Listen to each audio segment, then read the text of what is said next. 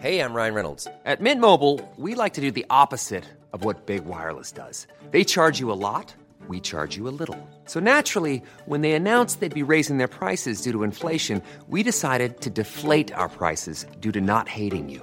That's right. We're cutting the price of Mint Unlimited from $30 a month to just $15 a month. Give it a try at mintmobile.com slash switch. $45 upfront for three months plus taxes and fees. Promo rate for new customers for limited time. Unlimited more than 40 gigabytes per month. Slows. Full terms at mintmobile.com.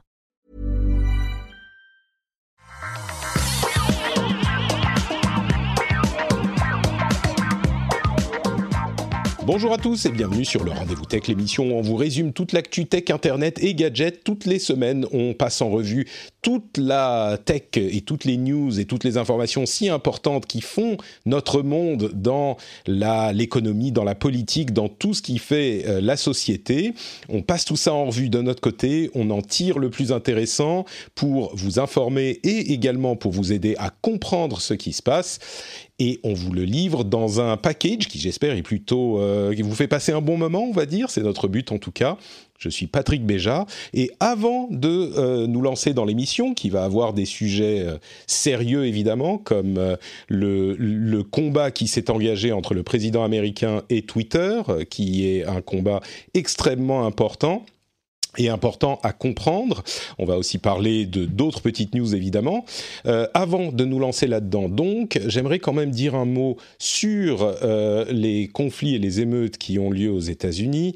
Euh, je suis toujours, vous le savez, dans le monde du podcast à cheval entre euh, l'Europe et les États-Unis. Je suis dans un monde internet qui n'a pas de frontières et je ne sais pas à quel point les choses sont débattues en France, mais euh, sur Internet en général, il est difficile de faire un pas sans en entendre parler. Et il me paraissait difficile de ne pas l'évoquer, euh, surtout pour dire que je suis, j'ai fait, j'ai enregistré hier un épisode de mon podcast anglophone de Phileas Club euh, qui portait justement sur la ville de Minneapolis avec un contributeur à l'émission qui a déjà été dans l'émission auparavant qui s'avère être euh, métisse d'une part, donc bien sûr considéré comme noir, euh, et qui vit à Minneapolis depuis très longtemps, qui nous parle de son expérience par le passé, du contexte de sa vie et de la vie de sa communauté. Donc si c'est un sujet qui vous intéresse, on va pas en parler dans cette émission-ci ou pas directement, mais euh, si c'est un sujet qui vous intéresse et que vous parlez anglais, je vous encourage à aller euh,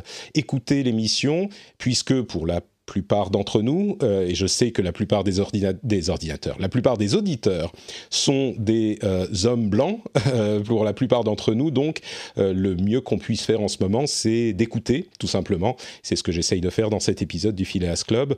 Euh, j'entends également certains d'entre vous qui se disent peut-être que ça serait bon de parler de la situation dans nos contrées également, puisqu'il y a encore une fois, pour une énième fois, une sorte de prise de conscience qui se fait sur ces sujets je continue à penser, et j'y pense euh, presque toutes les semaines depuis des années, à un moyen de faire quelque chose en français sur ces sujets, une version du Phileas Club ou approchant du Phileas Club en français, pour ceux qui connaissent ça. Je n'oublie pas euh, la chose et j'y pense très très fort. En tout cas, pour ce genre de, sujet, ça pourrait être intéressant, mais bon, pour le moment, si vous parlez anglais, le Phileas Club est disponible. Euh, Parenthèse refermée, Jérôme et Corben sont là avec moi pour parler des sujets tech. Comment allez-vous? Tout ça, roule. ça roule, ça roule. Petit rectificatif quand même, tu dis, à aider à comprendre. Moi, euh, je comprends pas tout ce qui se passe hein, en ce moment. Hein. Je vais être honnête. Euh, tu veux dire dans la tech? Euh, oh non, dans le monde. -hmm. dans le monde. C'est un peu difficile de tout comprendre, je trouve, en ce moment. Hein. On vit quand même des choses assez folles. Je suis assez d'accord et c'est pour ça qu'il faut euh, écouter. Et en l'occurrence, pour la tech, bon, j'espère qu'on va quand même aider à comprendre. Peut-être que du coup, je, je t'aiderai à comprendre ce qui se passe dans la tech aussi, Jérôme. Tu me diras en, en fin de section à chaque fois. Oui, si oui, non, non, mais c'est plus, on va dire, la tech par extension, euh, ce que ce que fait la tech aujourd'hui, les réseaux mmh. sociaux et tout. Euh, parfois, j'ai ouais, j'ai du mal à comprendre les tenants et les aboutissants et où on va avec tout ça. Et toi, Corben, tu comprends tout ou t'es perdu également? Bah euh, non, moi je regarde, hein, mais après euh, non non, bah, c'est compliqué, hein, c'est sûr, mais euh, non non, bah écoute, je, je regarde, c'est tout, je fais que regarder. après, bah, je, je, pense que je comprends ce qui se passe, mais après c'est mon avis, enfin tu vois. Ouais. Bah écoutez, euh, pour, pour, le sujet principal qui va nous occuper, c'est sûr qu'il y a des éléments difficiles à comprendre, on va dire à analyser. Euh, au moins, ce qu'on peut faire dans l'émission, euh, avec euh, un minimum de certitude, c'est vous expliquer les mécanismes de ce qui est en train de, se passer, et puis essayer de discuter entre nous, entre connaisseurs, pour essayer de vous éclairer. Avant ça, tout de même, j'aimerais remercier ceux qui soutiennent l'émission, qui permettent à l'émission d'exister, c'est les patriotes, les gens qui soutiennent l'émission sur Patreon, et aujourd'hui, spécifiquement, je voudrais remercier Florian Kazmierczak, euh, Austin Hewlett, Mathieu Vallès, Clément Dutoit, Maxime Leroux, Hervé Rouille, The Wanderer, Tibaltus, Coréus et Adrien Larger. Merci à vous tous et à tous ceux qui soutiennent financièrement l'émission. Et on va donc commencer avec, euh, bah pour moi, le plus gros sujet de la semaine, qui est sans doute le plus gros sujet de l'année au niveau tech, hein, on est d'accord, et potentiellement même euh, plus gros sujet que ça. Euh, c'est le combat qui s'est, on va dire, enfin engagé entre Twitter et le président américain spécifiquement, mais d'une manière plus générale, la manière dont les hommes politiques et euh, les personnalités utilisent Twitter, souvent euh, de manière... Euh, bon, on, je ne vais pas commenter la manière tout de suite, mais on va parler de ce qui s'est passé. Alors, vous avez certainement vu que Twitter a, selon la manière dont on l'interprète, modifié, censuré, affecté un ou plusieurs tweets du président américain Donald Trump et le président américain a euh, répondu, comme à son habitude, de manière assez véhémente sur le réseau social, mais a en plus engagé une action euh, qui n'est pas vraiment légale, mais qui est en tout cas gouvernementale, contre Twitter. Euh, je vais détailler les faits et puis on va discuter de l'importance de la chose. Et je le dis d'entrée de jeu, pour moi, c'est un moment véritablement historique parce que ça touche à la manière dont les réseaux sociaux, qui représentent une énorme partie de notre communication aujourd'hui, la manière euh, dont ces réseaux sociaux vont être gérés euh, à l'avenir. Et c'est un sujet qui est discuté depuis longtemps, mais là on entre dans une autre phase où Twitter, qui avait été jusqu'à maintenant particulièrement laisser faire aux grandes dames de certains d'ailleurs qui réclamaient quelque chose de plus actif, euh, eh bien a décidé de ne plus laisser faire justement. Et ça, ça change énormément de choses. Alors qu'est-ce qui s'est passé? Il y a quelques semaines de ça, Twitter a annoncé qu'ils avaient un nouvel outil d'information ou de combat de la désinformation dans le cadre de la pandémie du Covid-19. Ils avaient annoncé qu'ils pouvaient ajouter à certains tweets des labels indiquant que l'information pouvait être erronée et que ces, labels renvoyaient vers plus d'informations. On ne savait pas exactement quelle forme ça allait prendre.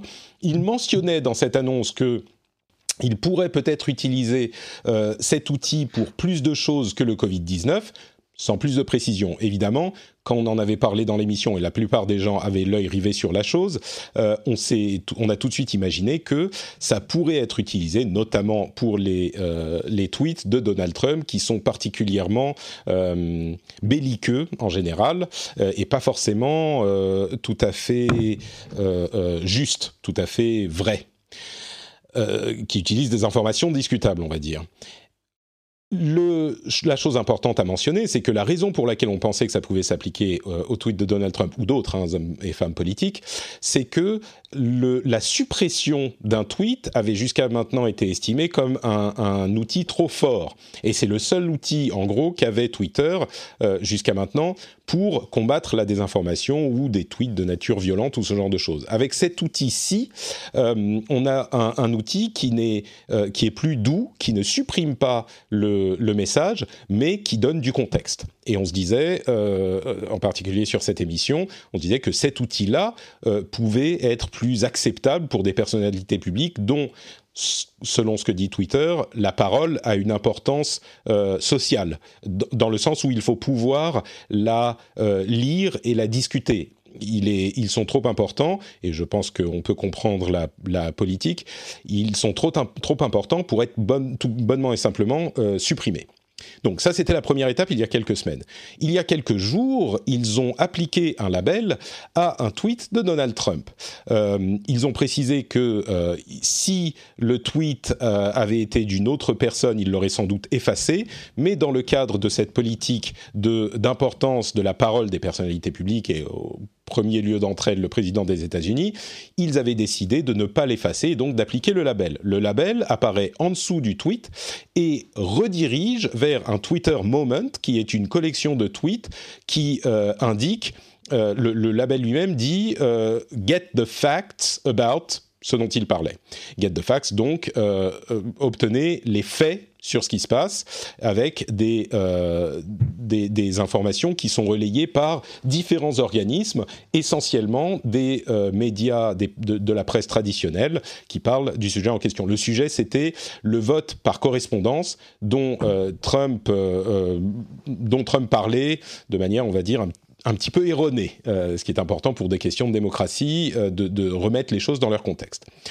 Suite à ça, il y a également eu ah oui je dois mentionner également que le euh, cadre dans lequel a été fait cette application de label n'était pas très clair c'est-à-dire que on n'a pas su euh, exactement pourquoi le tweet a été euh, labellisé qui a décidé que cette information était inexacte, qui participe à la correction de l'information, tout ça était un peu flou. Donc il est important de le, prendre en compte aussi. Euh, généralement, Facebook a des politiques beaucoup plus claires sur ce genre de sujet, ils sont plus euh, prudents. Étape suivante, étape 3, ils ont ajouté un masquage d'un tweet de, Donald Trump, euh, masquage qui est euh, un message qui apparaît à la place du tweet disant ce tweet euh, est considéré comme dommageable, donc si vous voulez vraiment le voir, vous pouvez cliquer ici et vous pouvez le voir. Donc ça ne supprime pas le tweet, là encore, ça c'est un outil qui était déjà à leur disposition avant mais qu'ils n'avaient jamais appliqué au message de Trump. Donc le tweet reste accessible très facilement, mais il y a une notice qui dit attention, peut-être que vous ne voulez pas voir euh, ce, tweet. Là encore, c'est une première euh, d'utilisation de cet outil sur un message du président américain. Étape suivante, Trump menace Twitter, comme on peut l'imaginer, euh, sur Twitter, ce qui a une euh, ironie assez euh, intéressante. encore une fois, il utilise la rhétorique fréquente dans les milieux conservateurs américains, selon lesquels les réseaux sociaux sont aux commandes des libéraux, donc comprendre de la gauche du spectre politique, et qu'ils sont biaisés en défaveur des euh, conservateurs et donc qu'ils utilisent leurs outils technologiques pour euh, orienter et faire taire les conservateurs, ce qui encore une fois, vu à quel point ces conservateurs-là utilisent les réseaux sociaux, c'est intéressant d'entendre cet argument. Mark Zuckerberg euh, se prononce sur la chose en disant que il euh, considère qu'il faut gérer l'information différemment et que à moins qu'il n'y ait une euh, menace physique immédiate, ils ne doivent pas toucher au message des hommes et femmes politiques. Donc sur Facebook, il dit et sur les autres réseaux qu'il possède, il dit qu'ils ne feront pas ce que fait Twitter. à noter quand même que les deux méthodes me semblent valides. Le, fait de dire euh, on ne touche pas parce que euh, c'est du discours public, c'est la méthode qu'utilisait Twitter jusqu'à il y a une semaine hein, pour quasiment tout, à moins qu'il n'y ait des questions, des choses illégales. Euh, et la méthode de dire bah, on va donner du contexte quand c'est clairement inexact, pour moi les deux approches sont valides. On ne sait pas laquelle est la bonne. Peut-être qu'on pourra en discuter plus tard le président américain signe l'executive order, dont je vais euh, parler dans un instant, et enfin, il y a d'autres tweets qui ont été euh, labellisés de la même manière, et encore aujourd'hui, dans le contexte des événements euh, qui ont lieu aux États-Unis, différents tweets sont labellisés par Twitter ou masqués par Twitter de cette manière. Un point donc sur l'executive order il faut bien comprendre de quoi il s'agit et donc il faut comprendre la section 230. Et je m'excuse de cette longue explication, je sais que dans les podcasts on aime discuter, mais là il faut vraiment comprendre de quoi il s'agit, sinon discuter ne sert à rien. La section 230 est une section d'une loi américaine euh, qui s'appelle la Decency euh, Communications Act. Euh, c'est bien ça, je crois que je ne me trompe pas dans le nom. En tout cas, elle permet aux réseaux sociaux et aux acteurs du net de modérer leur contenu sans en devenir responsables. Qu'est-ce que ça veut dire? Aux États-Unis, euh, et je crois dans d'autres pays du monde, il y a deux types de euh, gestion de contenu. D'une part, les éditeurs qui décident ce qu'il y a dans le contenu qu'ils éditent. Ça peut être des livres, ça peut être des magazines. Donc ils ont le contrôle sur le contenu qu'ils éditent et ils sont responsables de ce qui est édité, de ce qui apparaît dans leur contenu. D'autre part, les distributeurs. Ça remonte loin. Hein. On parle. Le, le premier cas, c'était une librairie. Une librairie est considérée comme un distributeur qui n'a pas vocation à savoir exactement tout ce qu'il y a dans chaque livre qu'elle va vendre. C'est un distributeur, elle n'est pas responsable du contenu de chaque livre. Donc euh, légalement, c'est pas euh, elle qu'on peut attaquer si le contenu d'un livre est euh, légalement dommageable. Donc ces deux éléments existent, ces deux catégories existent. Avec l'arrivée d'Internet, on a eu des sites et des technologies qui permettaient d'avoir un, un site où il y avait du contenu de créateurs tiers, donc du contenu, d'utilisateurs. Et euh, l'attitude des éditeurs de ces sites, ou en tout cas des, sociétés qui euh, créaient ces sites, était de dire, bah, nous, il faut qu'on touche à rien, parce que sinon, on est considéré comme des éditeurs. Ils disaient, nous, on est juste des distributeurs, on est juste des plateformes, donc il faut qu'on touche à rien. Évidemment, ça crée des problèmes parce qu'il y a des contenus qui sont clairement répréhensibles, qui, euh, sont, qui apparaissent dans les pages euh, de ces sites euh, publiés par les utilisateurs des sites. Alors, ce que dit le Section 230, la section 230 euh, du Communication Decency Act, c'est ça le terme, euh, cette euh, section 230 dit les plateformes ont le droit de modérer le contenu des, de leurs utilisateurs sans être transformés en éditeurs et donc sans tout à coup devenir responsables de tout le contenu qui est publié sur les plateformes. Et c'est un, élément absolument essentiel pour comprendre ce qui se passe.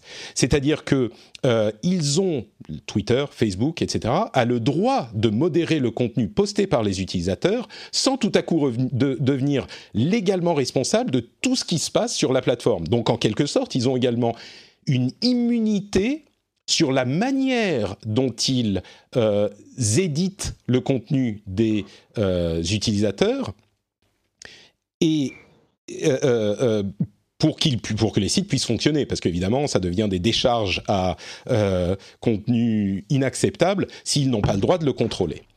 Ce que veut le président Donald Trump, c'est qu'il dit cette protection qui leur donne le droit d'éditer le contenu des, utilisateurs est dommageable parce que ça leur en fait donne le droit d'éditer le contenu de manière biaisée contre les, les, les conservateurs dans le cadre des États-Unis, les conservateurs américains. Donc voilà là où on est. Il faut mentionner que cet executive order n'a pas vraiment de, force légale. Il demande à d'autres organismes gouvernementaux ou semi-gouvernementaux de regarder ce qui se passe du côté de Twitter et Facebook. Euh, mais il ne peut pas les y forcer. Bon, il est possible qu'ils regardent quand même. Pour avoir un changement significatif, il faudrait passer par euh, le Congrès, sans doute, légalement, la question se pose. En gros, c'est beaucoup de bruit, mais c'est pas forcément, ça peut pas forcément avoir de grandes euh, conséquences directes. Bon, j'ai beaucoup beaucoup parlé. J'espère qu'au moins vous comprenez un petit peu plus la, le contexte.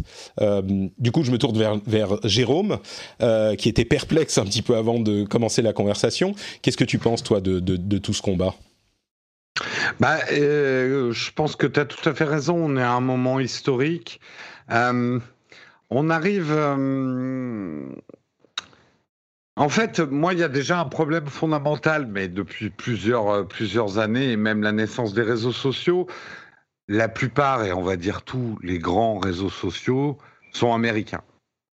et finalement, beaucoup de décisions qui nous concerne tous, tous parce que c'est euh, la, lecture des réseaux sociaux, comme tu le dis, est devenue quand même une source d'information précieuse. Hein. Attention, hein, je suis pas de ceux qui disent euh, il faut euh, il faut plus qu'on ait de réseaux sociaux parce que c'est une catastrophe, machin. Je pense une machine à désinformation, à fake news, machin, ce qui est Ouais, non, mais moi je vois aussi que les réseaux sociaux ont donné une porte-voix à n'importe qui, qui est une grande force pour la démocratie. Mmh. C'est terrible, mais c'est vraiment un couteau à double tranchant, les réseaux sociaux.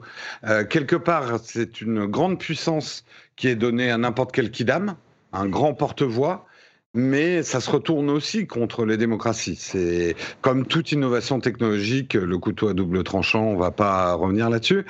Euh, Aujourd'hui, ce qu'il faudrait, c'est que euh, les réseaux sociaux soient.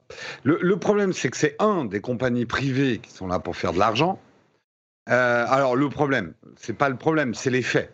C'est des compagnies privées qui sont là pour faire de l'argent et c'est des compagnies euh, américaines. ce qui fait qu'aujourd'hui, et moi je me mets à la place de nous, Européens, non américains, on se retrouve quand même pris dans des problèmes euh, qui concerne le monde entier, mais les décisions sont in fine américaines. Et ça commence à devenir désagréable. Euh, mmh. Parce que ce qui va être décidé, ce qui va se passer entre Trump et Twitter, va avoir des conséquences pour tout le monde. En fait. C'est en ce euh, sens que c'est vraiment un moment historique parce que au-delà de, du combat spécifique entre Trump et Twitter, ce qui est en train de se décider, c'est comment est-ce que cette information peut être... Oula, qu'est-ce qui se passe chez Corben il y a quelqu'un qui tape chez Corben, je sais pas, il y a un rat chez lui, il, est en train il essaye de le chasser avec ses pantoufles. Euh, donc, ce qui, ce qui se joue, c'est la manière dont la désinformation euh, claire, la désinformation, la, démagogie, on va dire, va être gérée sur Twitter et sur les réseaux sociaux en général. Parce que ce qu'il faut bien comprendre, c'est que les, moi, comme je le disais, les deux approches sont valables.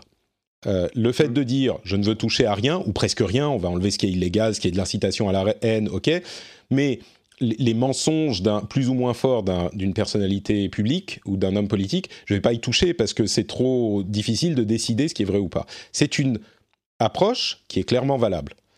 L'autre approche, qui est de dire, bah, on va mettre du contexte, on va mettre pas censuré, hein, c'est pas censuré, c'est un astérisque ou un petit avertissement, est également valable selon moi.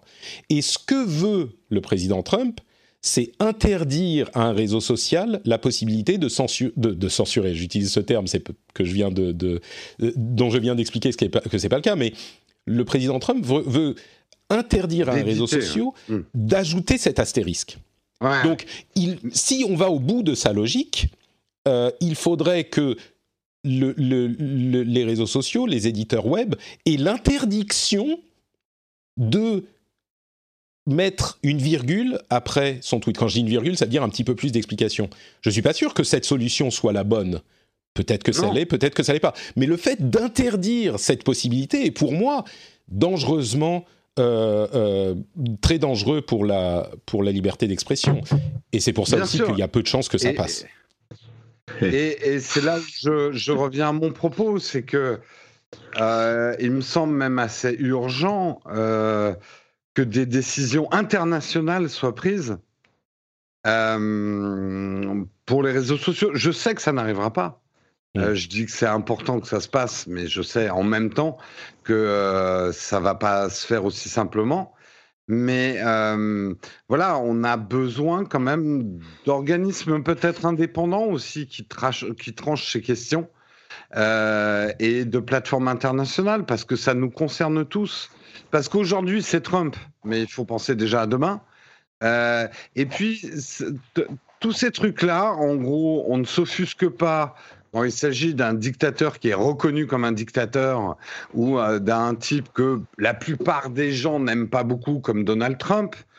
Mais les choses peuvent être aussi beaucoup plus insidieuses avec des gens qui ont moins, on va dire, quelque part, euh, Trump s'est tellement outré euh, que, euh, et qui donne tellement de coups de pied dans la, dans la termitière que, que ça se voit, mais finalement, il y a beaucoup de choses qui mériteraient beaucoup plus de qu'on soit beaucoup plus vigilant et des gens qui sont beaucoup moins hmm. polémistes, polémiques peuvent aussi distiller des choses euh, qui sont dangereuses quoi pour euh, pour la démocratie. Donc mm. c'est un problème complexe et ce qui me gêne le plus dans cette histoire, c'est que j'ai l'impression que tout est américain et c'est eux qui ont fait des réseaux sociaux. On utilise des réseaux sociaux américains. Quelque part, on a créé notre la situation dans laquelle on est, mais je, la trouve désagréable. Voilà.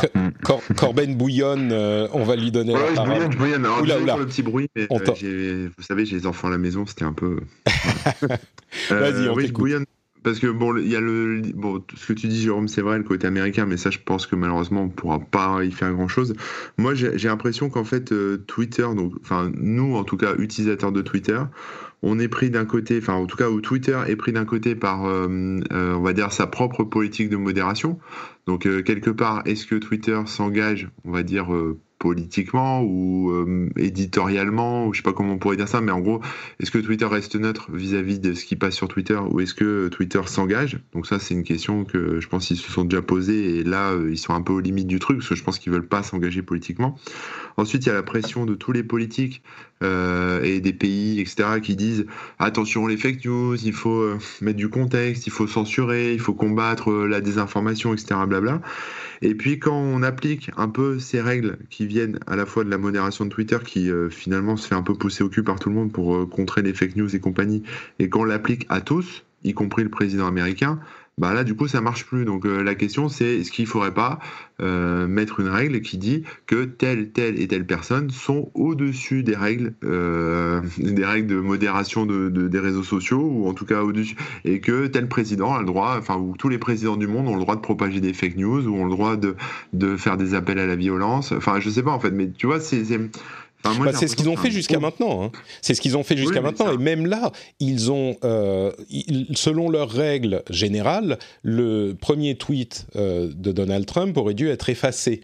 Et donc, ils ont fait une exception à leur politique en disant, bah, on va pas l'effacer parce que utilité publique, en quelque sorte, intérêt public plutôt. Euh, et, et, ils ont décidé de simplement ajouter le label plutôt que de l'effacer. Le problème, c'est qu'il y a beaucoup de gens qui suivent Trump. Euh, il y en a beaucoup qui, euh, qui le suivent aveuglément aussi. On l'a vu récemment avec la, la, chloroquine ou ce genre de truc. Euh, si Trump dit allez tirer à balles réelles, il y a plein d'abrutis qui vont tirer à balles réelles. Donc quelque part, euh, Trump, euh, Trump, pardon, Twitter, en rajoutant du contexte, euh, je vais pas dire a peut-être sauvé des vies, mais en tout cas a peut-être euh, permis à ce que il y, ait peut-être moins de vengeance ou moins de haine, ou en tout cas même au niveau de la désinformation, moins de gens qui propagent la désinformation.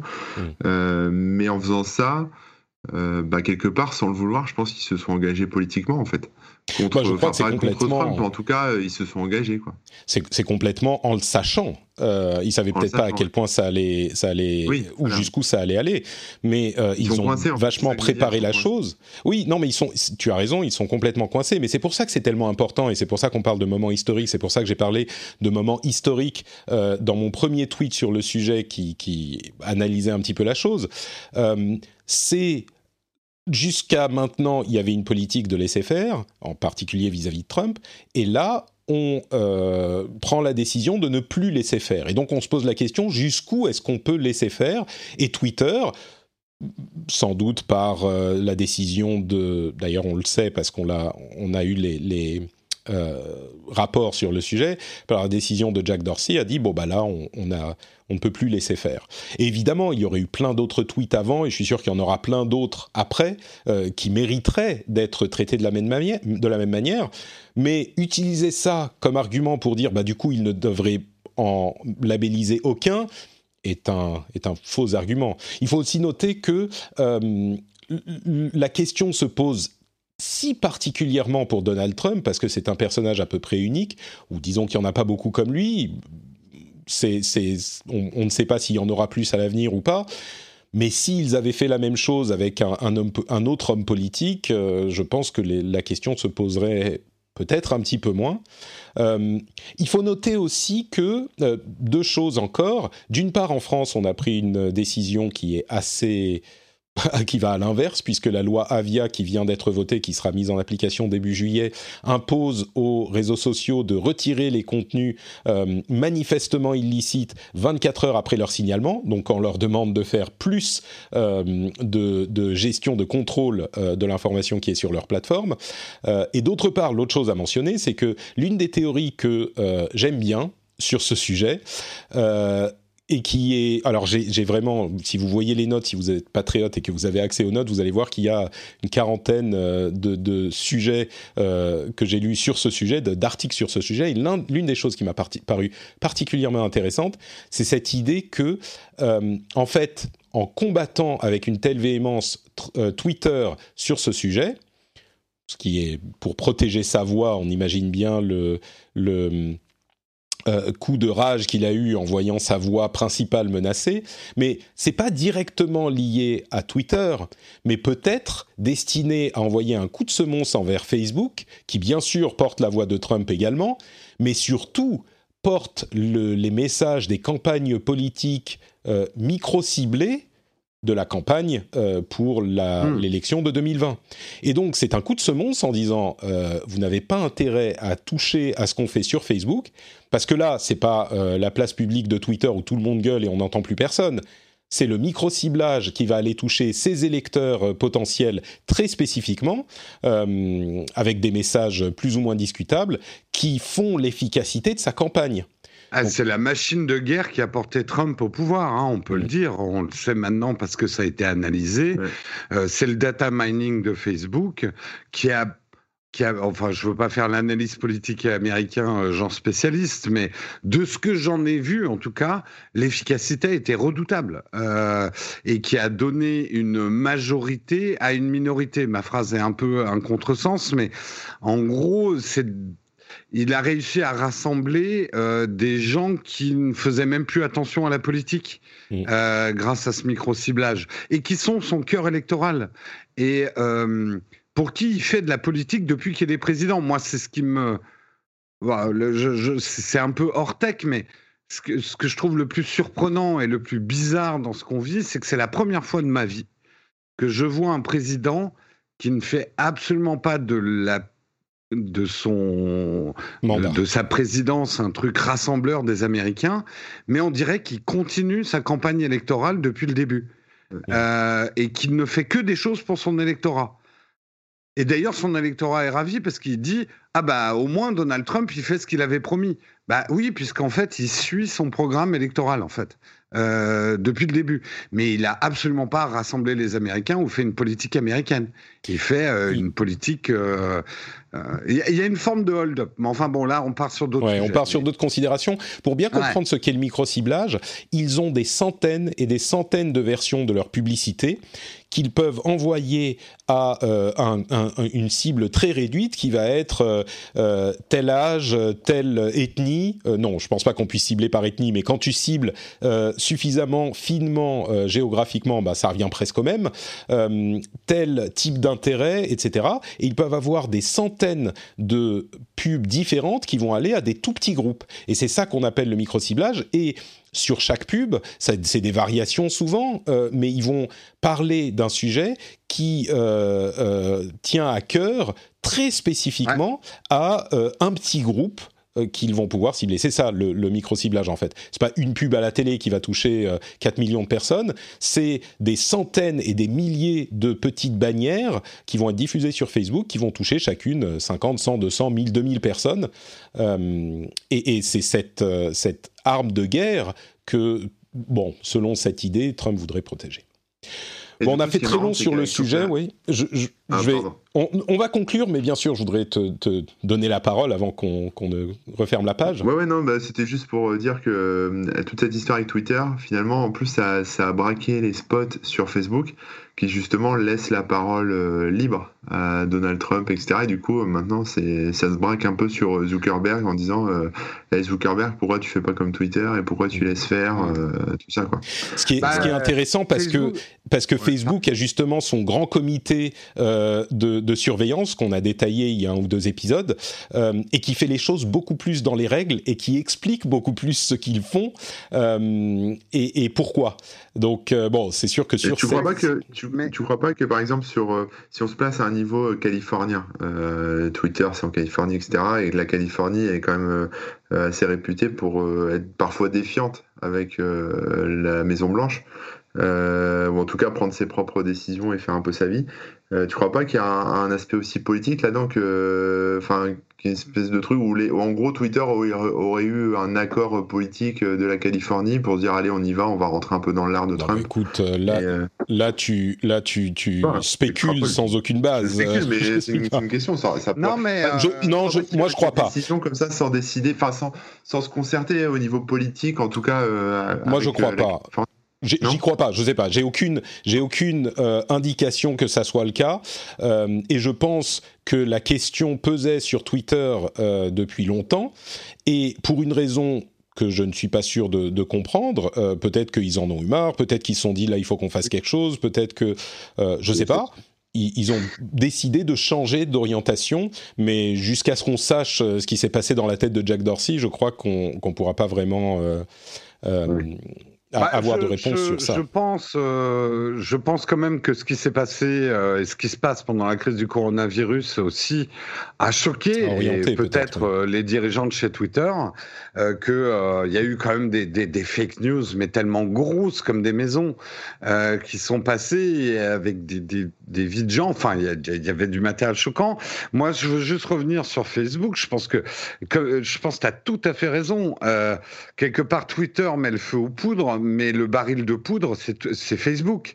Parce que Facebook, c'est sa manne publicitaire et il gagne énormément d'argent avec l'élection américaine. Non, je ne euh, dirais pas que c'est sa manne, excuse-moi, je corrige, mais ça représente une petite partie de leurs revenus. Euh, ça, ça c'est pas, c'est pas, une. Ouais. mais pardon, continue. Mais c'est important pour eux pour d'autres euh, raisons, bien sûr. C'est là où on revient euh, aussi au truc. N'oublions pas que c'est des compagnies qui sont là pour faire du profit, de l'argent, euh, avec euh, du contenu qui est généré par les utilisateurs. Et les utilisateurs, ça peut être un président des États-Unis, ça peut être vous. Il y a un moment, il va falloir poser tout ça sur la table quand même. Bah, c'est ce qu'ils sont en train de faire. Et au niveau international. Le, là où le fait de déplaire aux hommes et aux femmes politiques où ça peut affecter leurs euh, revenus, c'est évidemment si des lois sont passées pour les euh, désavantager.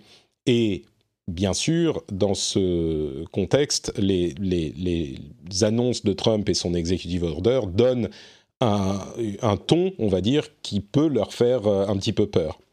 Euh, je, veux ajouter deux ou trois choses avant de conclure. Ce qui est ironique, c'est que, comme je l'indiquais plus ou moins, si jamais la section 230 était euh, durcie ou adoucie en, fonction de la manière dont on voit les choses, euh, si les réseaux sociaux étaient rendus euh, responsables de tout ce qui se passe sur leur plateforme, sans distinction, s'ils étaient considérés comme des éditeurs, ça nuirait énormément à Trump.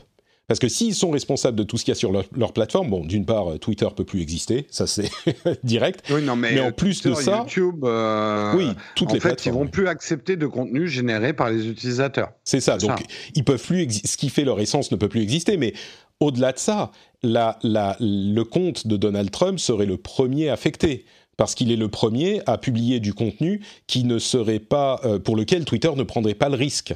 Donc euh, la section 230 qui est attaquée par Trump, ironiquement, euh, protège Trump indirectement. L'autre chose qu'il faut mentionner, c'est que je ne sais plus ce qu'est l'autre chose qu'il faut mentionner. Euh, je sais plus. Bon bah écoutez, c'est pas grave. Bah, euh, moi, j'ajoute juste un dernier truc, ça te reviendra peut-être.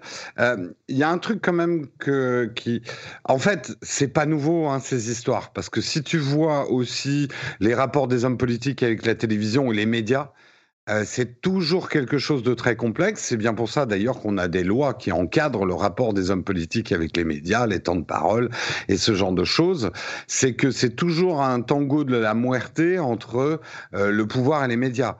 Euh, aujourd'hui, la grosse différence, c'est que les réseaux sociaux euh, sont des médias qui donnent des puissances que les, à, n'importe qui que les médias n'ont jamais connues. Donc euh, les, les enjeux paraissent plus gros, mais finalement, c'est des phénomènes et des législations ont eu lieu déjà pour contrôler ça. Donc on n'est pas en train de vivre non plus la fin des temps. Hein. Mmh. C'est juste un, un, un nouveau phénomène.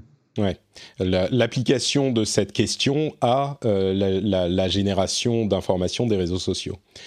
Et le truc que je voulais mentionner, c'est cette question de euh, qui décide de la vérité qui est un argument qui est important, bien sûr, qui est de, de dire, ça n'est pas à Twitter de décider qu'est-ce qui est vrai ou pas, qui est un argument qu'on peut tout à fait comprendre. Et c'est pour ça que je dis, certains peuvent décider de euh, ne toucher à rien et dire bah nous on va pas décider de ce qui est vrai ou pas et donc on, décide de toucher à rien ce qui encore une fois été plus ou moins la, politique de Twitter jusqu'à maintenant euh, mais il faut laisser le choix euh, aux réseaux sociaux de toucher à quelque chose, sinon c'est justement l'anarchie. Et s'ils ont l'interdiction de toucher à quoi que ce soit, bah, ça devient compliqué. Mais surtout, ce que je veux dire, c'est que dans cette argumentation de euh, ah qui contrôle la vérité, souvent ce qu'on voit, c'est que les gens qui défendent cette idée qu'il ne faut euh, surtout toucher à rien, si c'était de la censure complète, peut-être que je pourrais le comprendre. Mais le fait d'ajouter un label,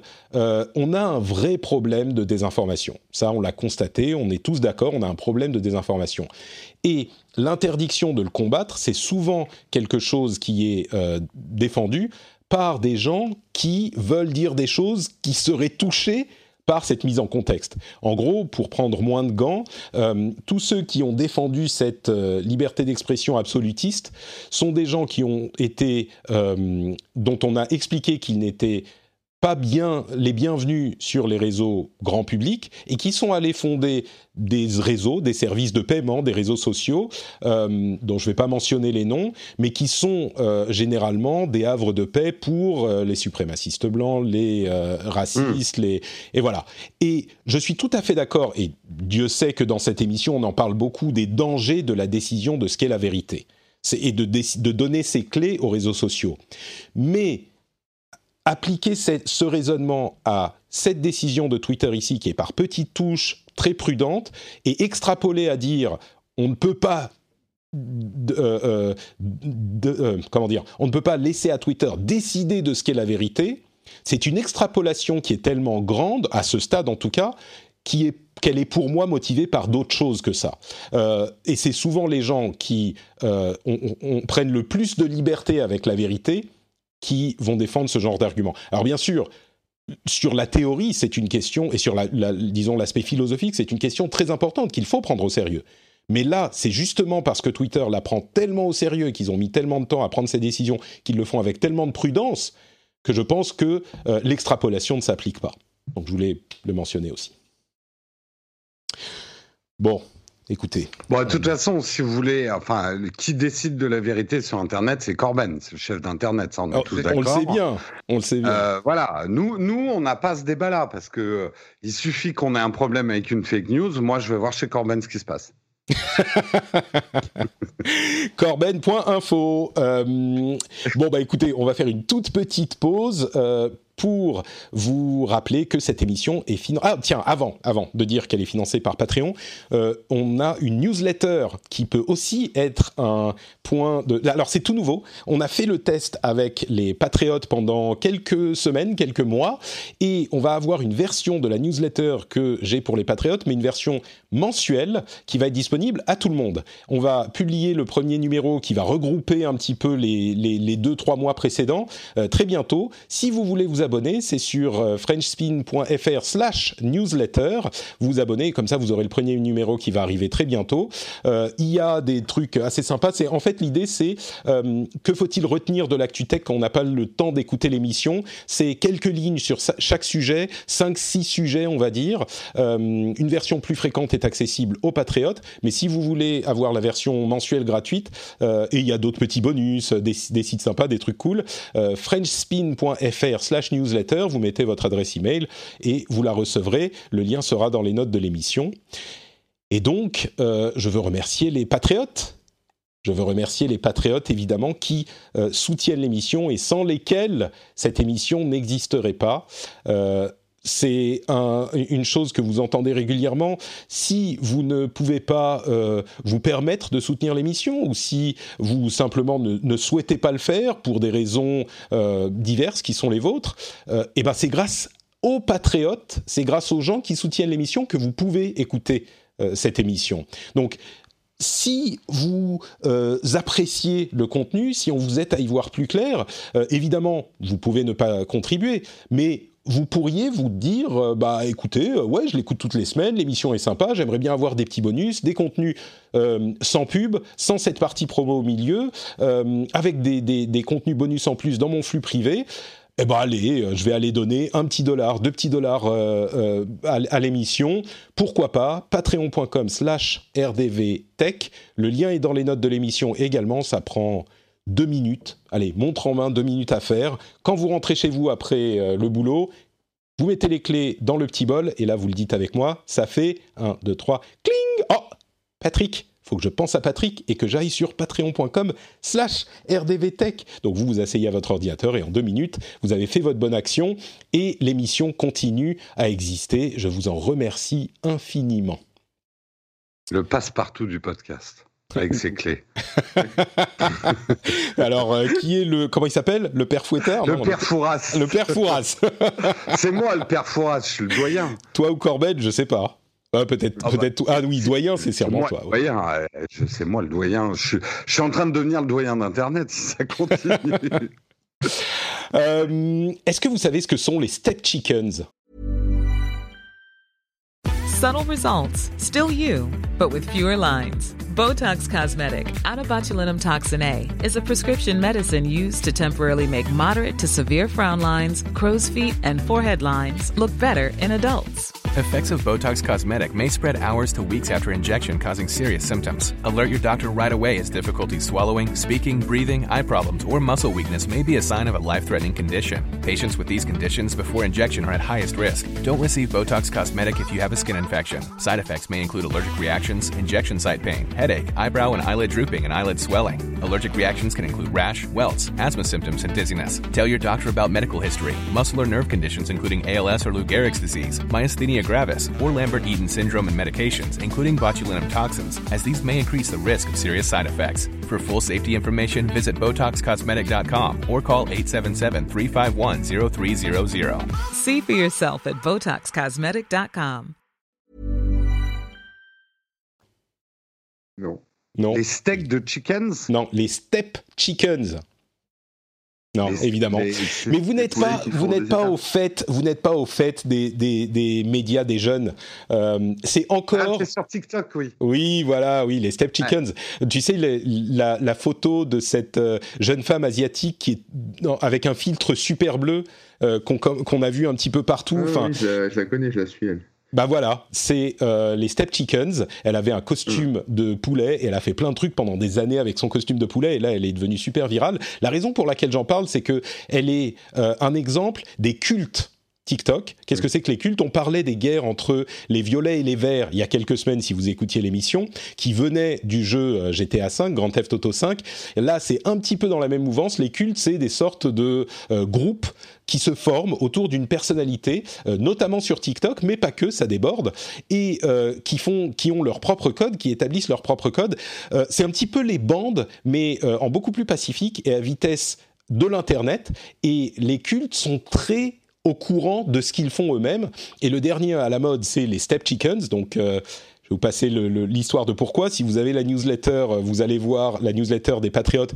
Vous avez un article de Taylor Lorenz qui explique tout ça. Il y a une. J'ai lu, ouais. Ouais, c'est j'ai du mal à expliquer pourquoi c'est tellement intéressant, mais moi ça me fascine complètement. Ces phénomènes de, en fait, c'est les, les, mouvements de mode et de foule à l'heure d'Internet, à l'heure de TikTok, et euh, c'est une variation sur ce qu'on connaît déjà, mais il y a une sorte de quête d'identité euh, dans ces groupes que j'ai pas retrouvé de la même manière, peut-être parce qu'on était un petit peu plus âgé dans les, les précédentes mouvances euh, de, du net, et il y a une, une, une une ludicité, euh, une playfulness dans tout ça qui est très bon enfant, qui est peut-être une réponse aux soucis des, du monde qui se euh, retrouve dans les autres réseaux sociaux, où là c'est vraiment, euh, bon allez, on va souffler deux minutes, on va faire des trucs débiles, ça va être marrant, et on va se vautrer dans cette, dans cet humour, quoi. Je pense que le, besoin d'appartenance à un groupe, ça a toujours existé, certes sans la puissance des médias sociaux qu'on a aujourd'hui. Après, moi, ce qui me fascine, c'est le plus c'est absurde, plus ça marche. Et ça, c'est un signe des temps on a besoin d'absurde en fait, je pense en ce moment. Mm. Euh, comme tu dis, de trucs euh, qui, on a besoin de rejoindre des bandes sans conséquences, euh, sans politique, sans voilà. C'est, c'est, on a besoin de ce, on a besoin de légèreté, je pense, en ces temps un peu lourds. Il faut que je fasse, faut qu'on, faut qu'on inscrive des, des codes euh, y a, alors il y a le fouet de Patrick que j'utilise plus trop en ce moment, mais celui-là il a des conséquences. Euh, il faut qu'on bon, il y a l'avocat du diable. Bah, mais... Moi, je, moi, je le vois et dans mes émissions, dans mes émissions, par exemple, le mot gravier est devenu un mot euh, team gravier. C'est quand je déborde des sujets, en fait. Je, Jérôme part dans les graviers. C'est devenu un truc. On, en a même fait un t-shirt, tu vois, sur notre boutique. Et en ce moment sur Twitch, je joue un personnage, Bert. Bert, bien sûr. Bah oui, oui, oui, un, jeu Mountain Blades qui est un jeu moyenâgeux, mais ça y est, ah, maintenant Jérôme, je, je peux dire un truc aussi dans dans dans, Star Citizen. Donc euh, Tim Bert est en train de devenir culte. C'est Mount and Blade, pas Blades. Oui, oui, oh, ça va, bon, ça va. Tu chipotes, tu chipotes. Un petit peu. Et qui te euh, dit que je n'ai pas plusieurs Blades bah, donc tu renommes le jeu, bonne idée. Bah oui, je suis comme ça. euh, tu es un influenceur, du coup, Jérôme. Euh, est-ce que tu vas te mettre à utiliser IGTV qui désormais partage ses revenus publicitaires avec les créateurs? Alors c'est important ça, on en plaisante, mais euh, on disait à son lancement que Instagram TV, qui est une partie un petit peu séparée d'Instagram, mais mélangée quand même, était la meilleure alternative possible à euh, YouTube, enfin celle qui, était le plus viable, ça a été lancé il y a peut-être presque deux ans, et clairement ça n'a pas décollé, mais ils sont en train de lancer un nouveau, euh, ils n'ont pas abandonné le projet, ils sont en train de lancer un nouvel aspect euh, du réseau qui pourrait attirer des créateurs, et clairement ils ont la force d'Instagram derrière, donc ils partageraient 55% des revenus publicitaires avec les créateurs sur Instagram TV, ils commencent avec 200 partenaires sélectionnés, mais ça, ça va s'étendre terme. Euh, T'y crois, toi, Jérôme, qui connaît très bien l'écosystème YouTube? C'est possible que IGTV décolle? ben, On l'a vu, justement, euh, confinement et tout ça. En fait, il y a toute une catégorie de créateurs qui vont être plus les gens qui sont très actifs sur Instagram, lifestyle, qui ne veulent pas partir dans la vidéo YouTube compliquée à monter, euh, le truc laborieux, euh, et qui ont besoin de revenus, hein, puisque c'est quand même euh, aujourd'hui, bah, donc qui vont être attirés par ça. De toute façon, aujourd'hui, il faut pas se leurrer, les créateurs, c'est devenu des petites entreprises, des petites PME, pour certains même des grosses, et que le revenu est fondamental pour pour attirer les créateurs. C'est pour ça que euh, bon, Facebook euh, tire un peu son épingle du jeu parce que c'est des plateformes euh, pour certains sujets qui sont très regardés, mais que ce soit YouTube, Twitch, Instagram, il y a intérêt à offrir du revenu aux, créateurs, sinon ils viennent pas, quoi. Tu, tu Donc crois, oui, toi, ça peut marcher. Corben? Ouais, ouais, bah, oui, oui, c'est moi, Instagram euh, TV, euh, ça, tant mieux s'ils si, partagent les revenus. Après, moi, j'ai toujours pas compris comment on envoie un truc. J'ai réussi une ou deux fois, mais c'est tellement. Il y a une app spécialisée, en fait, ouais. Ouais, ouais, ouais, c'est ça. Donc, euh, je sais pas, moi, j'ai l'impression que c'est trop enfoui. Alors, par contre, j'aime bien regarder. C'est vrai que c'est pas clair. TV. Comment? C'est vrai que c'est pas clair, mais, mais je crois que c'est pour ne pas mélanger les vidéos sur Instagram TV et les stories. Oui. Et, c'est pour faire des trucs qui ont été prémontés en fait. Mais, euh, mais par contre, tu dis, tu regardes bien, J'aime bien euh, les regarder, mais en poster, euh, ça me saoule quoi, donc je le fais pas. Mais voilà. D'accord. Donc je suis pas sûr que même maintenant monétiser, ça change grand chose en fait. Bah, ça risque d'attirer plus de créateurs, c'est ça le, le, potentiel. Ouais. Facebook a lancé. oui, vas-y, vas-y. Oui, oui. là, où, là où il peut y avoir un marché, les, créateurs de contenu qui utilisent des caméras, euh, des grosses caméras et tout ça, ils vont pas y aller parce que c'est compliqué de faire une émission live sur Instagram euh, si tu la fais pas avec ton smartphone en fait. Euh, donc, mais par contre, il y a toute une génération et toute une catégorie de créateurs qui veulent pas aller au-delà du smartphone. Ils veulent pas se compliquer la vie. pour qui IGTV peut peut être un truc intéressant. Ouais. Je suis assez d'accord. C'est vraiment surprenant euh, pour la génération d'avant à quel point le téléphone, en particulier sur Instagram, le téléphone est l'alpha et l'oméga, y compris de la production euh, ah sur Instagram. C'est vraiment, vraiment le téléphone et c'est tout. Quoi. Euh, Facebook euh, lance Venue, qui est un concept intéressant. C'est un concept deuxième écran euh, qui, chez qui il sélecte, pour lequel il sélecte. Alors, pardon, je vais préciser. NPE, c'est New Product Experiences, c'est leur bras de recherche et développement, on va dire, pour les apps. Et Venue, donc, c'est une app qu'il lance là maintenant, dont le but est d'avoir des personnalités sélectionnées qui vont commenter des événements, un petit peu à la manière de Twitter, mais qui est dédié à l'idée de se commenter en deuxième écran. Donc euh, des événements sportifs, bon, il n'y en a pas beaucoup en ce moment évidemment, encore que on peut faire ça en streaming, euh, des événements sportifs, des événements de tout type, euh, télévisés, et donc ces personnalités vont commenter. Et donc on peut suivre ça de la même manière que ça se fait sur Twitter, mais beaucoup plus ciblé sur cette utilisation. Alors c'est très expérimental ce qu'ils font chez NPE, ce groupe de Facebook, mais j'ai trouvé l'idée intéressante, pourquoi pas? Euh, une autre mention, c'est que Alibaba est en train de lancer AliExpress Connect. Alors Alibaba, c'est un énorme géant du commerce, de l'e-commerce en Chine.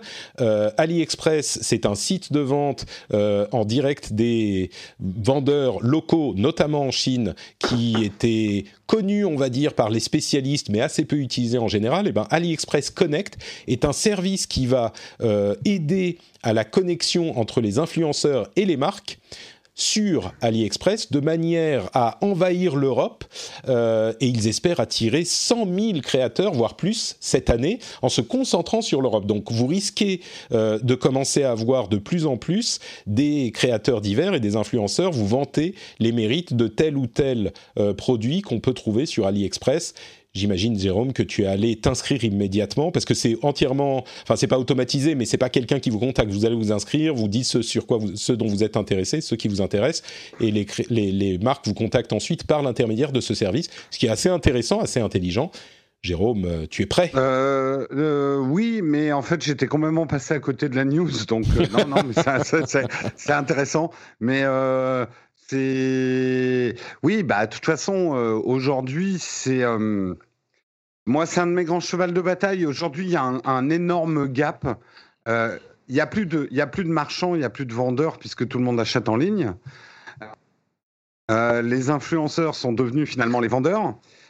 d'une certaine façon, mais qui sont aussi dans de l'information. Mais les flux financiers, parce qu'un vendeur, il est, payé pour vendre. Euh, les flux financiers sont encore à créer. Euh, aujourd'hui, pour la plupart des marques et des distributeurs, les influenceurs sont une force de vente.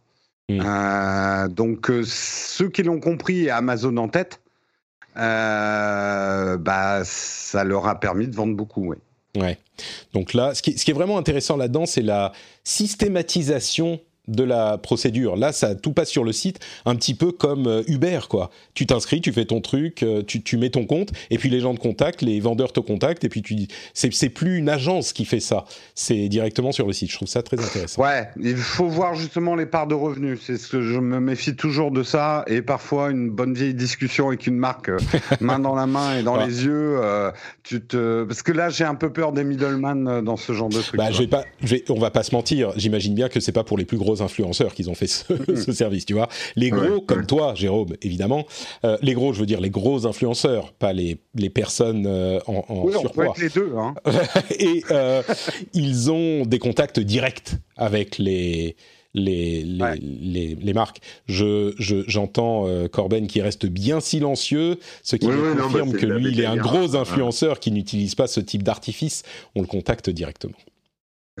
non, mais c'est un peu une bétaillère à, influenceur, quoi. C'est euh, le problème de ces trucs-là, c'est qu'il euh, va y avoir un boire. Ça sera pas qualitatif. C'est impossible que ce soit qualitatif, aussi bien en termes de retour que, en, termes même pour Alibaba, ça va être de la merde. Ils vont, ils vont avoir, ils vont payer euh, des trucs. Enfin, en tout cas pour les clients d'Alibaba, les, marques, etc. Elles vont payer des trucs. elles vont être rapidement dégoûtées, quoi. Donc après, je pense que ils vont peut-être mettre en place des, filtres ou des choses pour, euh, pour monter en gamme. Mais euh, bah après, tu as les, euh, notes, comme sur les, tous les services de ce type, les notes, les reviews. Hmm. Ouais, c'est un peu ça. Puis c'est un peu comme les bannières pub. Tu sais, quand, es, quand tu diffuses ta bannière pub chez Google AdSense, enfin voilà, tu, tu, payes, tu payes, mais tu sais pas sur quel site es diffusé. Quoi. Donc, hmm. donc tu peux le savoir après coup, mais des fois, tu es diffusé sur des sites de merde. Et à l'inversement, tu as des sites très bien qui diffusent des publicités de merde. Donc ça va être un peu le même truc, je pense. Ouais, bah il y a un petit peu plus de contrôle parce que tu sais à qui tu vas donner ton ta pub. C'est tu t'inscris en tant qu'influenceur et la marque te contacte. Donc tu sais de quel influenceur il s'agit. Les marques sur Alibaba, elles sont chinoises, elles ne nous connaissent pas. Elles vont juste regarder euh, des stats, euh, stats qui peuvent être trafiqués. Euh, enfin, tu vois, c'est pas. En fait, il y a un truc qu'il faut comprendre, et c'est un marché assez malsain, celui qu'on appelle le marché des micro-influenceurs, qui est souvent de l'échange produit. C'est t'es rarement payé. Et en fait, ces trucs-là existent déjà. Et moi, je me suis inscrit pour voir mmh. sur deux, trois plateformes françaises. Et juste pour raconter une anecdote, que le public soit au courant, c'est le genre de truc, une marque qu'on ne citera, qu'on ne citera pas, mais qui fait du fromage à raclette, te dit de faire euh, trois stories sur euh, Instagram avec le fromage à raclette où tu es heureux avec tes amis, la charcuterie doit être présente, tu vois, tu as un brief publicitaire. Hein, Et euh, ta récompense, eh ben, c'est le fromage de raclette. voilà, c'est un peu ce genre de truc, quoi. Mmh. Donc, quand tu vis chez papa-maman et que tu as 14 ans, c'est tout bénef pour toi. Mais euh, c'est évident que c'est des trucs. Et il y a, y a, beaucoup d'abus. Moi, ça me choque. Il y a de l'abus sur ce marché des micro-influenceurs. Euh, il faudrait que tout ça soit encadré, en fait. Ouais, ouais. Bon. C'est vrai. Euh, eh ben écoutez, quelques news euh, un petit peu plus rapides. D'abord, il semblerait que Huawei ait accumulé deux ans de puces américaines. Vous savez qu'il y a évidemment un combat commercial entre les États-Unis et la Chine euh, qui interdit l'utilisation de produits américains aux sociétés, notamment à Huawei. Euh, et donc ils auraient engrangé, enfin accumulé, stocké deux ans de puces, notamment d'Intel, euh, pour le cas où les choses euh, empirent encore. Euh, alors évidemment, ça a des soucis. Hein, ça veut dire que c'est des puces qui dans deux ans auront deux ans. Ça ne tient que deux ans, mais ils préparent les choses. la taxe sur les géants du numérique aurait rapporté 350 millions d'euros euh, cette année. Alors c'est moins que prévu, mais euh, c'est quand même euh, peut-être un début. On a tellement parlé pendant des années et des années de l'évasion fiscale de ces sociétés ou de l'optimisation fiscale en fonction de la manière dont vous regardez les choses. et ben voilà, les, débuts de la taxe qui part à ces pratiques critiquables, bah, ça a rapporté un petit peu d'argent. Stitcher a publié pour la première fois un rapport sur le podcasting avec 10 ans de données. Ça veut dire que ça commence, euh, on va dire, au, milieu de la vie du podcast, hein, parce que bien sûr, vous le savez, ceux qui écoutent l'émission depuis azeroth.fr savent que le vrai podcast a commencé en 2005-2006. Euh, mais bon, 10 ans, c'est pas trop mal. Ce qui est intéressant de constater, c'est que euh, la croissance est euh, extrêmement stable depuis bah, le début, que ça s'est jamais démenti, qu'il y a eu une petite chute bien sûr pendant euh, au début de la pandémie, euh, qui commence à se résorber et surtout que on a moins d'écoute pendant les moments de transport, mais plus à midi. Donc si vous êtes en train de m'écouter de chez vous à midi, eh ben je vous fais un bisou. Euh, sur ces trois, trois sujets, quelque chose à dire où on parle déjà de Stop Covid pour conclure l'émission? Allons-y, concluons. Concluons, conclusons. Euh, conclusons.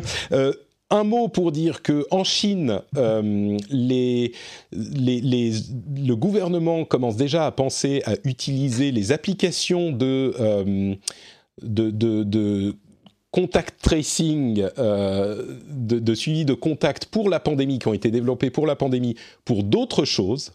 Euh, c'est, vous vous souvenez de l'application qui vous dit si vous êtes euh, en, vert, en jaune ou en rouge, et en fonction de votre couleur, euh, vous avez le droit de faire différentes choses. À l'origine, c'était pour protéger les gens de la contagion.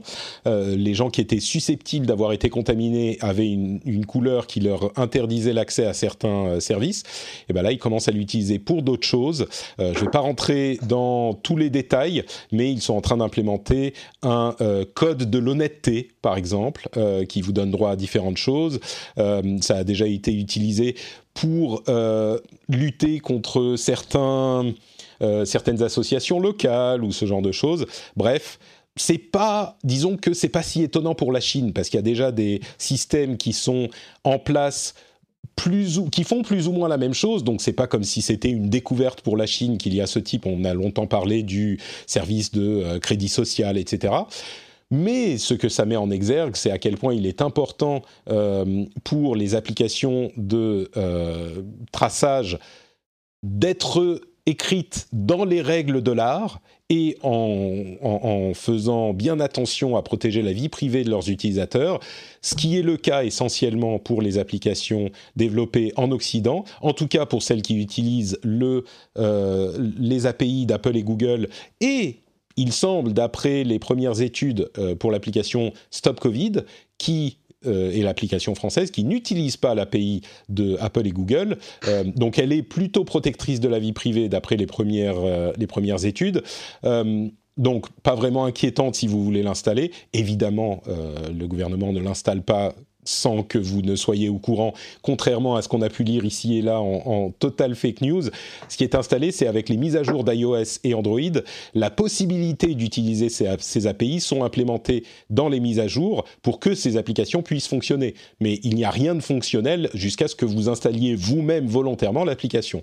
Ensuite, la question qui se pose, c'est la question de l'efficacité de cette application. Étant donné qu'elle n'utilise pas le service développé par Apple et, Google, ce qu'on a vu, c'est qu'elle marche de manière très intermittente, ce qui vient s'ajouter à tous les autres problèmes euh, qui, se, qui se posent euh, pour l'efficacité de ces applications par principe, l'efficacité possible, la... Euh, faisabilité, c'est-à-dire le nombre de personnes qui vont l'installer, qui peuvent l'installer. Bon, c'est, ça reste un, gros, gros point d'interrogation, l'efficacité de ces applications, mais ce qu'on peut dire à ce stade, en tout cas c'est mon impression, elles sont euh, plutôt sécurisées euh, chez nous en Occident. Enfin, je ne vais pas parler pour les États-Unis qui ont des, des, décisions spécifiques pour chaque État, mais euh, en Europe en tout cas, et en France en particulier, au niveau de la protection de la vie privée, on est plutôt, plutôt tranquille. Euh, ouais, je, je, pense que c'est dommage. Enfin, moi, je pense qu'il y avait des choses intéressantes à faire, et puis euh, notamment en France, oui, ça s'est quand même un peu pris les pieds dans le tapis euh, au niveau européen. C'est dommage qu'il n'y ait pas eu, voilà, je trouve un truc européen. une concertation, tu veux dire? Ouais. Mais il y a eu des concertations, il y en a eu plein. Oui, oui, euh, elles ont foiré. Bah, c'est pas vraiment qu'elles ont foiré. Elles, sont, elles ont développé le protocole Robert, qui est le protocole qu'a choisi la France, mm. mais qui n'est pas compatible avec le système euh, mis en place. Non, mais j'explique pour les auditeurs qui peut-être ne sauraient pas, qui n'est pas compatible avec le système mis en place par Apple et Google. Et donc, euh, certaines certains pays européens ont décidé de, de, de switcher sur le protocole Apple-Google pour que leurs applications fonctionnent comme elles sont censées fonctionner. Pour une raison qu'on ne s'explique pas, la France a décidé de rester sur le protocole Robert, qui du coup n'a pas un accès propre au Bluetooth et donc ne peut pas toujours savoir si on est à côté d'un autre téléphone ou pas. Et donc pour le traçage des contacts, bah forcément ça marche pas bien parce que il marche, euh, on va dire euh, une minute sur cinq ou euh, une minute sur deux ou Dieu sait quoi. Et donc forcément on peut pas tracer correctement. Mm. Ouais. Euh, je sais pas si toi tu es, très à cheval sur les questions de sécurité, euh, Corben. Ouais, alors moi, moi, Stop Covid, c'est compliqué d'en parler parce qu'à la fois le bug bounty euh, est fait par Yesouyak, donc euh, je voilà. Euh, en full disclosure, hein, je vous le dis. Euh, donc, euh, donc ça, c'est plutôt Le bug bounty est fait par test. J'explique, hein, les gens ne connaissent pas, peut-être ouais, le bug, forcément. Le bug bounty est fait par ma société. D'accord. Euh, voilà, donc euh, okay, bah dans ce cas, bien parce que ça permet. bah, en tout cas, on sait qu'elle est testée. Donc, mm. elle, va, elle, va, être testée, donc ça va pas être une passoire. Donc ça, c'est plutôt cool positif. Euh, après, sur l'efficacité de la chose, moi je suis assez dubitatif. Euh, est-ce que ça a marché? Est-ce que les gens vont l'installer? Est-ce que, euh, comme tu disais, là, l'histoire de protocole, c'est pas forcément super fiable, etc. Est-ce que c'est pas voilà, du, du, fric dépensé pour rien? Mais après, en soi, l'application Stop Covid, elle me dérange pas du tout parce que les gens ont le choix, en fait, tout simplement. C'est-à-dire que tu as le choix de l'installer ou pas. C'était pas forcé, donc quelque part, il n'y a pas de il n'y a, a, pas d'obligation et donc il n'y a pas de d'intrusion euh, dans ta vie privée, surtout que ça a l'air très bien fait en termes de, de, respect de la vie privée. Enfin, ils ont fait gaffe hein, là-dessus. Donc, euh, donc voilà, pour l'instant, moi, j'observe le truc. Après, on verra plus tard ce que ça donnera. Hein. Si ça dérive comme en Chine, il euh, faudra peut-être euh, un peu la voix. Mais en tout cas, ça n'a pas l'air parti pour. Hein. C'est ça le truc avec, avec tous les yeux qui sont rivés sur l'application, c'est que les données qui sont collectées aujourd'hui sont incroyablement difficile à utiliser pour autre chose que ce pourquoi c'est prévu. Oui, et voilà. je suis prudent quand je dis ça, mais si j'étais pas prudent, je dirais c'est euh, allez impossible. Euh, et, et c'est pour ça qu'il faut surveiller le code source de l'application, qu'il faut euh, voir ce qui... parce qu'il faudrait changer l'application pour en faire quelque chose pourquoi elle n'est pas prévue. Euh, et donc ça se verrait. Donc à ce stade, on est clairement euh, à, en sécurité. Enfin, on est plutôt en sécurité d'après nos premières estimations. Là où c'est incroyablement dommage, c'est que le fait de ne pas utiliser le système euh, établi par Apple et Google euh, empêche le fonctionnement normal sur, en tout cas, la, plupart des, enfin, sur tous les téléphones iOS et une bonne partie des téléphones, enfin, une partie des téléphones Android. Et donc, elle peut juste pas fonctionner normalement. Elle, c'est comme si l'application n'était euh, active qu'une partie du temps. Et il faut qu'elle soit active tout le temps pour fonctionner. Et, et donc, cette obstination euh, est assez difficile à comprendre. Peut-être que c'est parce que euh, on on a bien rendu compte s'est bien rendu compte que même les applications qui fonctionnent correctement, c'est-à-dire qui sont actives tout le temps et qui peuvent capter euh, les signaux des téléphones voisins euh, tout le temps, et ben même ces applications n'ont qu'une utilité très très relative et donc euh, peut-être que le gouvernement s'est dit on va en faire un symbole et, et, un symbole du combat contre les géants américains, ce qui est ironique parce qu'ils utilisent des technologies américaines quand même euh, dans, dans oui. l'infrastructure. Donc bon, reste, on en a déjà parlé à plusieurs choix. reprises. C'est un bon choix, un mauvais choix. Ouais. Je pense que c'est un c'est un choix de relations presse. En France, Google et Apple sont tellement stigmatisés que euh, si euh, ils ont fait le, là, là, où je pense qu'il y a une grosse grosse erreur, c'est que il, il, en a fait un cheval de bataille de dire on passera pas par mmh. Google et Apple. Et du coup, il, il s'est retrouvé tout seul euh, au milieu du guet européen avec sa bite et son couteau, euh, avec personne. Je, je, il s'est trouvé coincé par sa propre phrase en disant mmh. non, on passera pas par. Il aurait dû dire on verra, tu vois, euh, mettre un peu de nuance, tu vois, pour mmh. pouvoir se retourner sans perdre son honneur, entre guillemets. Mais après, la, la question, c'est qu'est-ce qui est le plus important? Est-ce que le plus important, c'est que l'application fonctionne bien ou est-ce que le plus important, c'est de dire, vous voyez, la France euh, fait des choses. Euh, ouais, voilà. C'est ça l'ironie, et c'est pour ça que je dis, euh, si ça se trouve, ils se permettent de rester sur cette euh, posture parce qu'ils savent bien que l'application ne sert pas à grand chose. Toutes les expériences mmh. qu'on a vues dans les autres pays euh, ont conclu que l'utilité de l'application de traçage était au mieux anecdotique. Elle, elle servait à quasiment rien. Euh, c'est ce qu'on constate, hein, c'est factuel. Et c'est tellement ironique parce que on n'est pas particulièrement, je crois, dans cette émission. On regarde les choses en face, et quand il y a des choses à dire sur les géants américains, euh, je pense qu'on dit, même si on est, même si on les apprécie, même si on est obligé de les utiliser, on est enfin, on a les yeux ouverts sur ce que c'est. Et là, on est dans une situation où c'était le moment de ne pas euh, suivre cette, euh, cette ouais. décision dogmatique. C'était le moment où justement ils pouvaient être utiles et où ils étaient meilleurs, plus efficaces que tout le reste et où ils protégeaient la vie privée. Donc ça, c'est... Enfin bref, on en a déjà ouais, parlé à plusieurs. Que la vie tranquille. La, la, la, la, quoi, pardon, Corben? La vie est un long fail tranquille.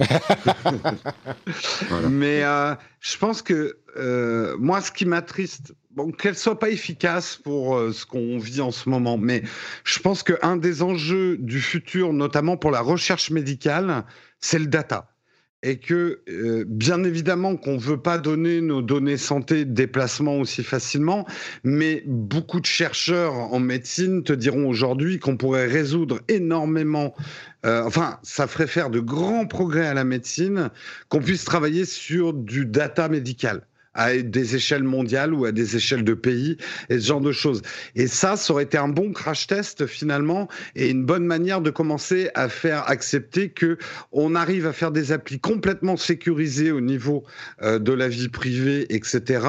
et qui sont utiles pour la recherche en médecine. Alors c'est intéressant et, ce que et, tu dis, Jérôme, et... parce que justement le système d'Apple et de Google est tellement protecteur de la vie privée que ces études ne sont pas possibles.